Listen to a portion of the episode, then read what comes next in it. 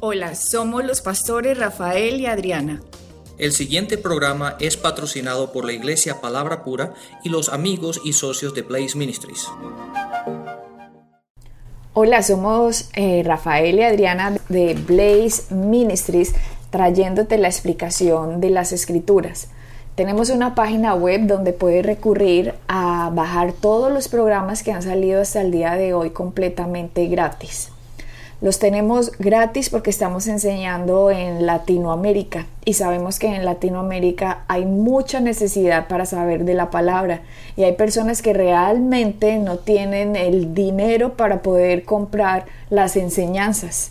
Así que Rafael y yo decidimos, vamos a hacer esto gratis para que sea asequible a todas las personas, para que las personas no tengan excusa, para que las personas puedan oír las verdades del Evangelio y puedan disfrutar de lo que Jesucristo ha hecho. Si ustedes van a Estados Unidos y en Estados Unidos quieren escuchar este tipo de enseñanzas, tendrían que pagar por ellas a veces 10 dólares por enseñanza pero nosotros no lo hicimos así, no porque no nos cueste dinero, si nos cuesta dinero la radio, nos cuesta dinero las conferencias, nos cuesta dinero hacer lo que estamos haciendo en el ministerio, pero nos gusta invertir para que otra persona pueda ser libre, para que otra persona pueda entender las verdades del Evangelio, de lo que Cristo ha hecho por ellos, así como lo que Cristo ha hecho por nosotros, porque Jesucristo nos ha exaltado. Jesucristo ha hecho de nosotros lo que somos y también hará de nosotros lo que hemos de llegar a ser. Y como tenemos un camino recorrido, nos gusta a nosotros enseñarle a la gente cómo, cómo fue posible, qué es lo que hay que entender, qué es lo que hay que meditar, cómo hay que hablar, qué hay que hacer para que las personas puedan entender la bendición y que la bendición de Dios los alcance. Tenemos en este momento casi 2.000 eh, downloads, 2.000 descargas mensuales, Rafael. Mensuales. Mensuales de las enseñanzas de diferentes partes del mundo. Por eso les decimos a las personas que quieran apoyar el ministerio, lo pueden hacer. Sería para nosotros, de hecho, una bendición si alguien pusiera, aunque sea un dólar por descarga. Sí, esos dos mil dólares nos ayudaría muchísimo a sostener las cosas del ministerio, ya que Rafael y yo no tenemos salarios. Rafael y yo ponemos nuestras finanzas al servicio del Evangelio y tenemos unas pocas personas que nos ayudan a que este ministerio pueda sostenerse y que otras personas escuchen las verdades del Evangelio. Pero sería de gran ayuda y sería de gran ayuda no solo para nosotros, sino que sería de gran ayuda para ustedes, ya que la palabra promete que Dios da semilla al que siembra y pan al que come. Y también Dios prometió que al que siembra, Él le va a dar una cosecha. Rafael y yo, el Señor nos ha promocionado no porque sepamos de la palabra, sino porque actuamos en ella. Porque nosotros hacemos estos principios, los hemos hecho vivos en nuestra vida. Nosotros hemos participado de la siembra y la cosecha. No solo hemos sembrado, sino que también hemos cosechado. Y cuando cosechamos, no nos comemos toda la cosecha, sino que guardamos para volver a sembrar y así mantenemos en un ciclo constante y así va a ser el resultado, va a ser toda nuestra vida, va a llevarse exactamente de esta manera, porque vamos a vivir de los principios de la Biblia. Entonces muchas personas nos escriben diciendo, no, es que tengo problemas económicos, que no, ¿Qué más les vamos a poder decir sino lo que está en la palabra? Nosotros vamos a responder exactamente lo que dicen las escrituras, lo que nosotros hemos hecho. Rafael, ustedes han oído la historia de él, que no tenía absolutamente nada. Sus propiedades cabían en una maleta de, tenis. De tenis, ahí tenía todo, todas mis posesiones estaban ahí. Pero, Adriana, la respuesta de todas nuestras situaciones está en la palabra y lo único que tenemos que hacer es aplicar aquello que vemos en la palabra. Y así empezamos, así empecé yo, así, es, así lo hacemos tú y yo, así empezaste tú y así empieza todo el mundo.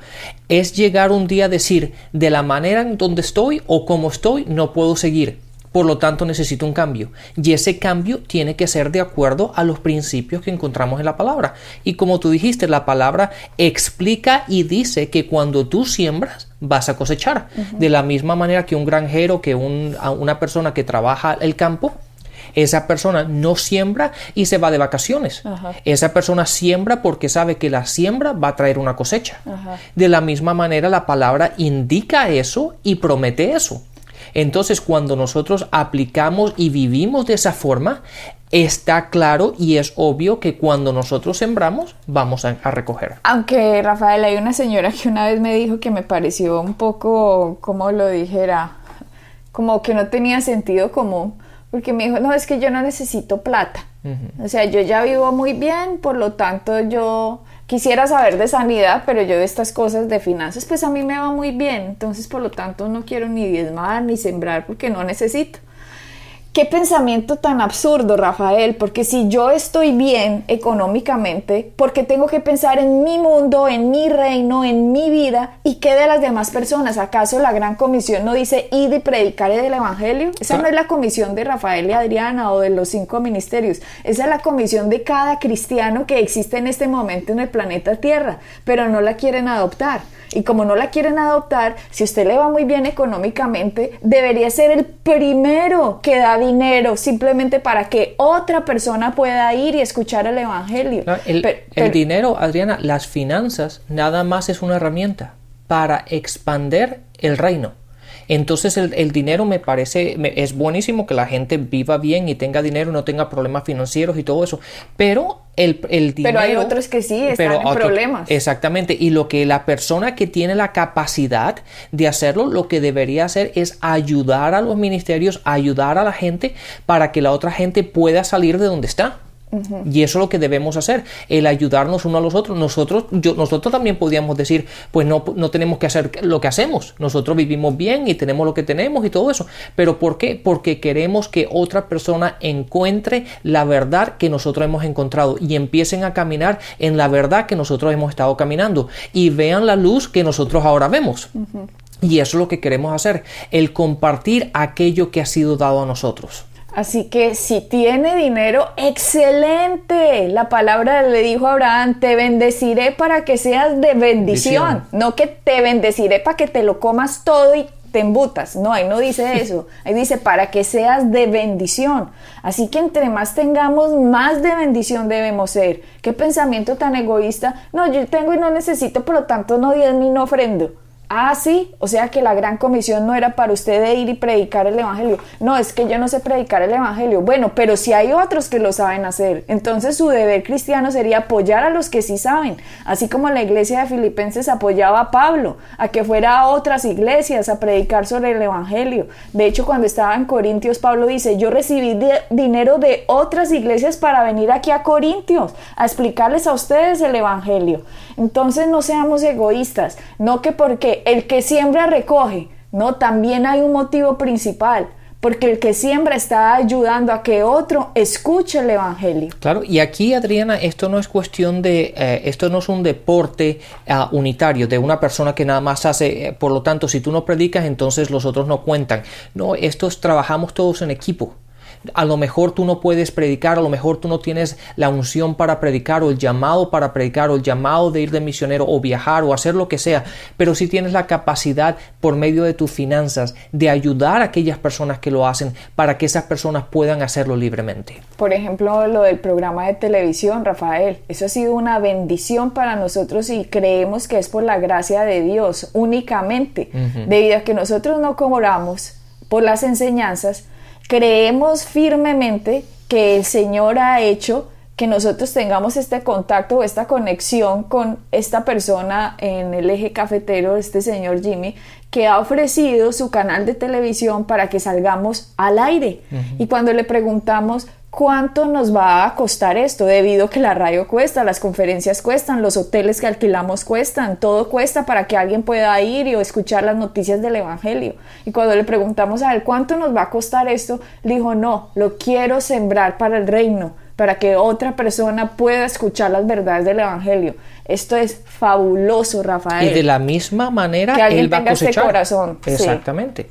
Entonces todo eh, aquí es un trabajo de equipo. Todos nos ayudamos y lo interesante de todo esto es que todos vamos a recibir reward, um, la recompensa por igual. ¿Por qué? Porque todos estamos trabajando por el mismo eh, principio, por, el, mismo, objetivo. por el mismo objetivo. Entonces, tanto yo sea el que predique, o sea el que me levante en el púlpito, o sea la persona que me ayuda a ir a, ese sitio, por medio de los aviones, de los pasajes, del hotel, lo que sea. Entonces, esa, todas esas personas involucradas en ello, trabajamos en, en equipo para un objetivo y eso es predicar el Evangelio. Aunque en este momento nosotros somos los que pagamos los pasajes, nosotros pagamos los hoteles, nosotros pagamos los aviones, nosotros pagamos las conferencias, nosotros pagamos los hoteles, estamos en este momento pagando la radio, eh, estamos pagando pues, los envíos de lo que haya que hacer a los países en los que estemos apoyando, pero tenemos personas que nos están ayudando en este momento, que se están uniendo a nosotros y como tú decías, la recompensa no va para Rafael y Adriana. Pablo decía, participe conmigo en esta gracia, decía Pablo. O sea que es tan igual el que ayuda a enviar a alguien como el que va. La recompensa va a ser exactamente igual. Entonces, los animamos a las personas que nos están escuchando. Nos parece excelente que hayan casi 2.000 descargas eh, mensuales eh, de nuestros programas. Excelente, buenísimo, está entendiendo el Evangelio. Pero usted que lo descarga, anímese a sembrar también en el Evangelio. El hecho que digamos gratis, diga, ah, sí, gratis. No, diga, qué bueno, yo también quiero que otro oiga, yo también quiero que las emisoras se puedan poner no solo en Colombia, sino que vayan a Guinea Ecuatorial y la pongan, o que la pongan en Centroamérica o en otras partes de Sudamérica. Pero queremos ir a más lugares y físicamente no podemos hacerlo, Rafael y yo. Necesitamos la ayuda y la colaboración de personas que se quieran adherir al ministerio para que el Evangelio de las buenas noticias de lo que Jesucristo hizo sea predicado. Así es, Adriana. Bueno, estábamos hablando de nuestro tema de la batalla está en la mente y estábamos, Rafael, mostrando cómo Satanás lo que hace es mandarnos ataques para que nosotros vivamos en preocupaciones, en nuestros problemas, que los agrandemos de tal manera en nuestra mente que creamos que no hay forma de, de, solucionarlos. Miremos la definición de, de preocupación. Dice, sentimientos de inquietudes, temores, intranquilidades que se tienen por una persona, una cosa o situación determinada. Atormentarse a uno mismo con pensamientos de intranquilidad. Rafael, atormentarse a uno mismo. Satanás sabe que Él puede llegar a nosotros con este tipo de pensamientos y sabe que si nosotros no aprendemos a identificar que nosotros fuimos comprados por la sangre del Cordero y que fuimos trasladados del reino de las tinieblas al reino de la luz, nos vamos a empezar a meditar en estos tormentos que el diccionario lo mismo lo define, atormentarse a uno mismo. Él sabe que nos empezamos a atormentar a nosotros mismos en vez de meditar en la palabra de Dios y Proverbios 23.7 de nuevo, como piensa un hombre en su corazón, así es. Así el tal es. Así que tenemos que salirnos de esta mentira, de esta mentira de preocupaciones, de esta mentira de tormentos.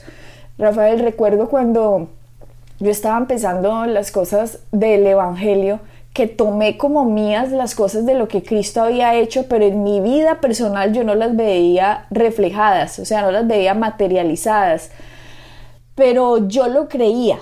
Había algo que estaba dentro de mí cambiando internamente y era más, sonaba como si yo fuera muy soñadora. La gente hasta me decía, ay, usted sí es muy fantasiosa, Adriana, usted sí que es muy soñadora.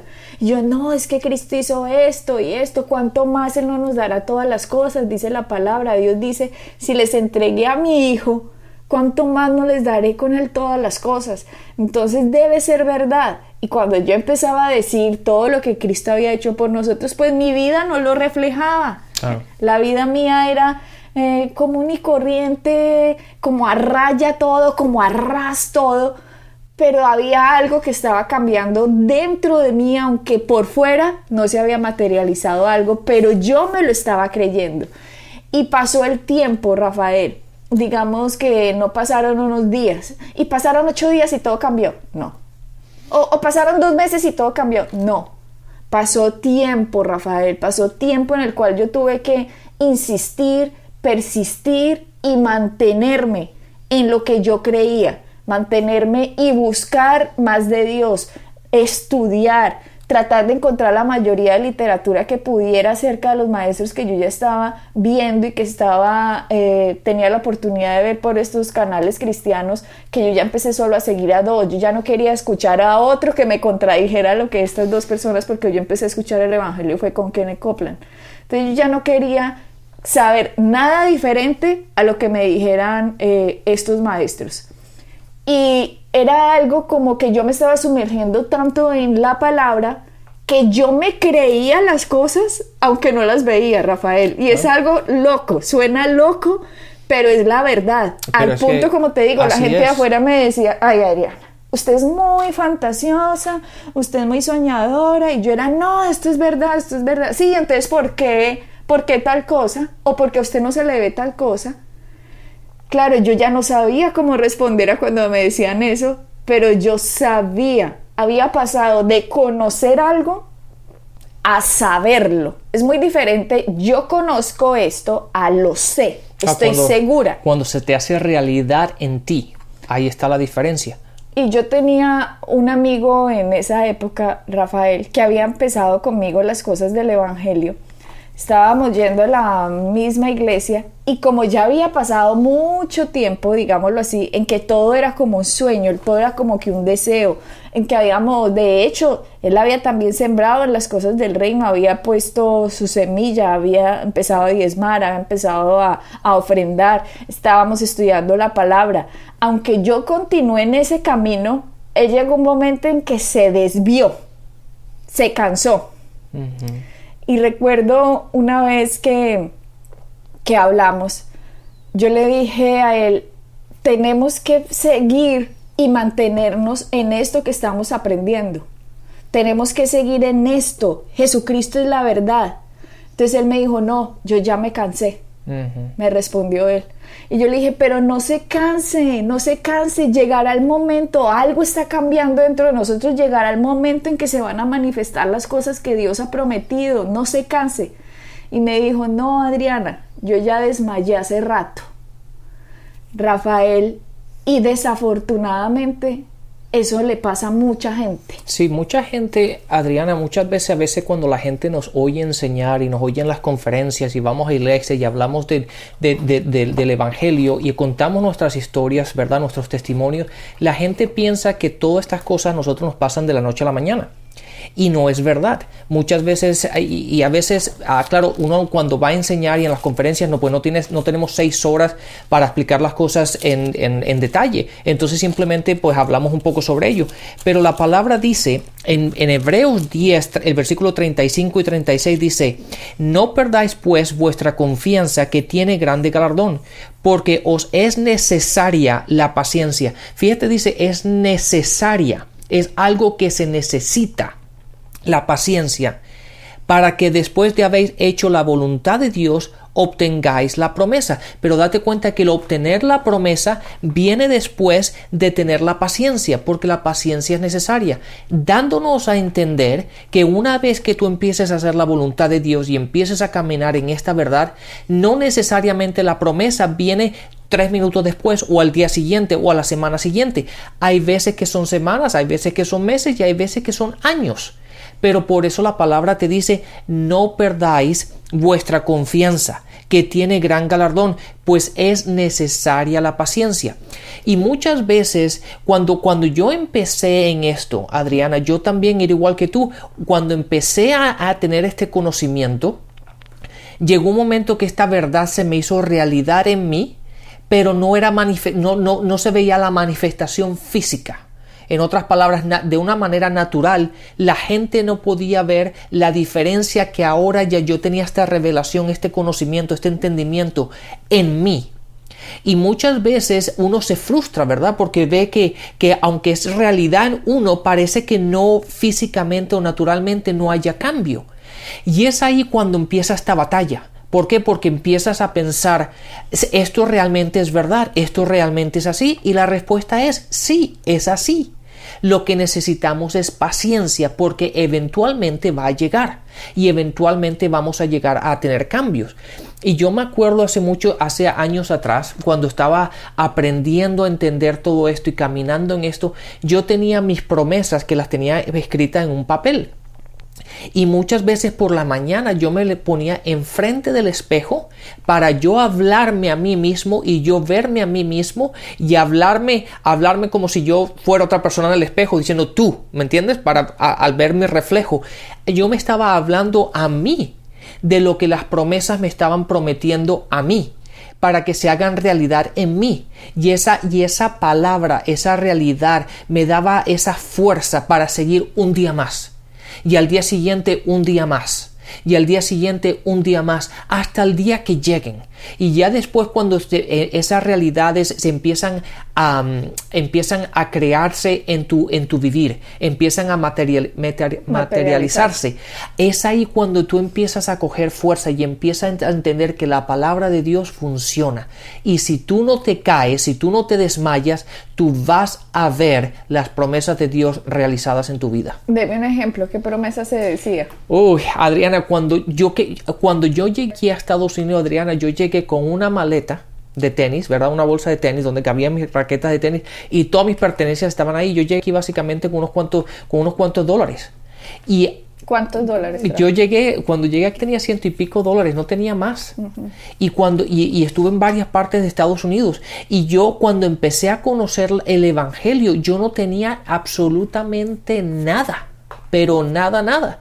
Y entonces Ahí cuando empecé a entender que Dios quiere prosperarnos, que Dios quiere lo mejor de nosotros, que yo puedo vivir una vida próspera, que yo puedo vivir, ahí fue cuando dije, bueno, pero me parece magnífico, pero si alguien ve mi alrededor, no es así.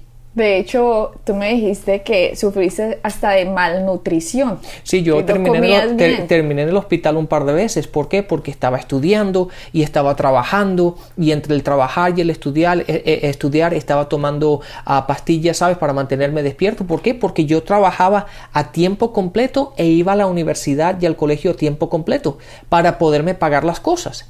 Y la malnutrición y el, y el hacer cosas innecesarias y el esfuerzo físico que estaba haciendo no, descansaba, no dormía, terminé en el hospital dos veces. Cuenta hasta lo del diente, quiero que cuentes eso.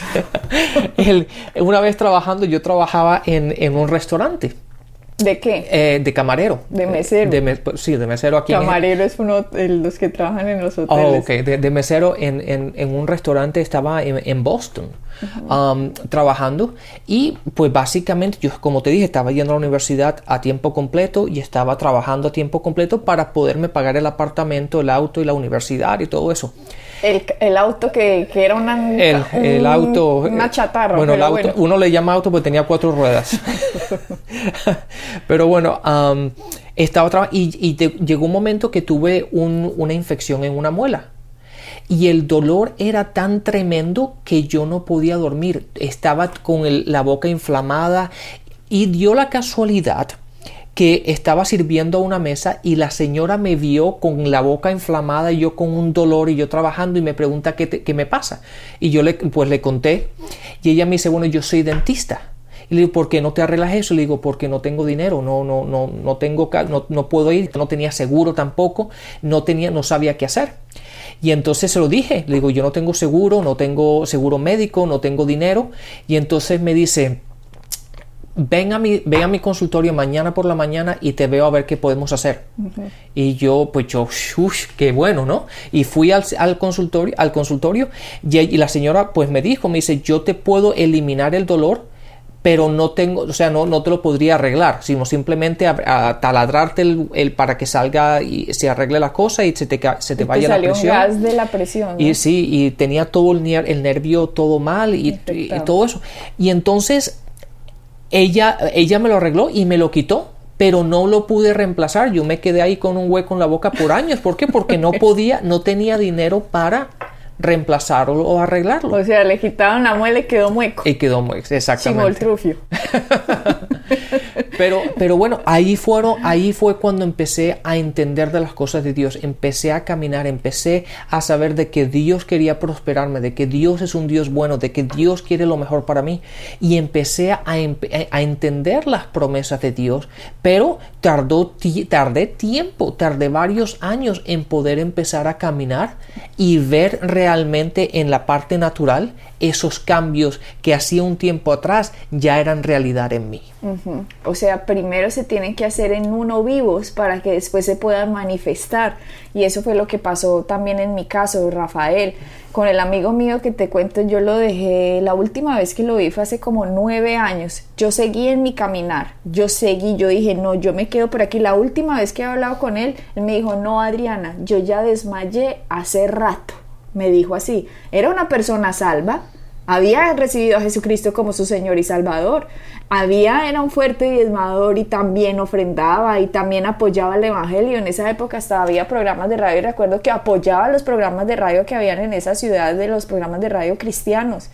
Pero al ver el que en realidad no estaba cambiando su parte externa, esa no, no tuvo la paciencia, como acabas de leer tú en Hebreos, o como también puede decir Santiago, que de hecho lo podemos estudiar en el próximo programa, él no tuvo como la paciencia de esperar a que se manifestase lo que él supuestamente creía que se tenía que manifestar ya. Así que él desistió se fue por otro camino, Rafael, desistió de las cosas, no digamos que desistió de Cristo, yo no estoy diciendo que dejó de ser salvo, no, desistió de este caminar, de la meditación, desistió de, de buscar de Dios, de aprender más, de, de tener los pensamientos en Él, de responderle a los pensamientos negativos que tenía, se cansó, se cansó, como que fue mayor su presión. Sí, Adriana, a mí me gusta analizar las palabras en los versículos. Fíjate que en, el, en, en Hechos 10:35, empieza y dice, no perdáis. ¿Qué implica eso? Que se puede perder. Que se puede perder, exactamente. Si la palabra dice no perdáis, eso me da a entender a mí que si yo no tengo cuidado como esta persona, este amigo tuyo, en su caminar se cansó, él dejó, él perdió la visión que tenía que haber tenido. Él, él perdió aquella emoción, aquel entusiasmo, aquella, aquella confianza de seguir adelante día a día. Y eso es lo que tenemos que tener cuidado. ¿Por qué? Porque la presión, la presión que el mundo nos da, la presión que el mundo nos trae, muchas veces nos crea esa, esa sensación de que ya no puedo más.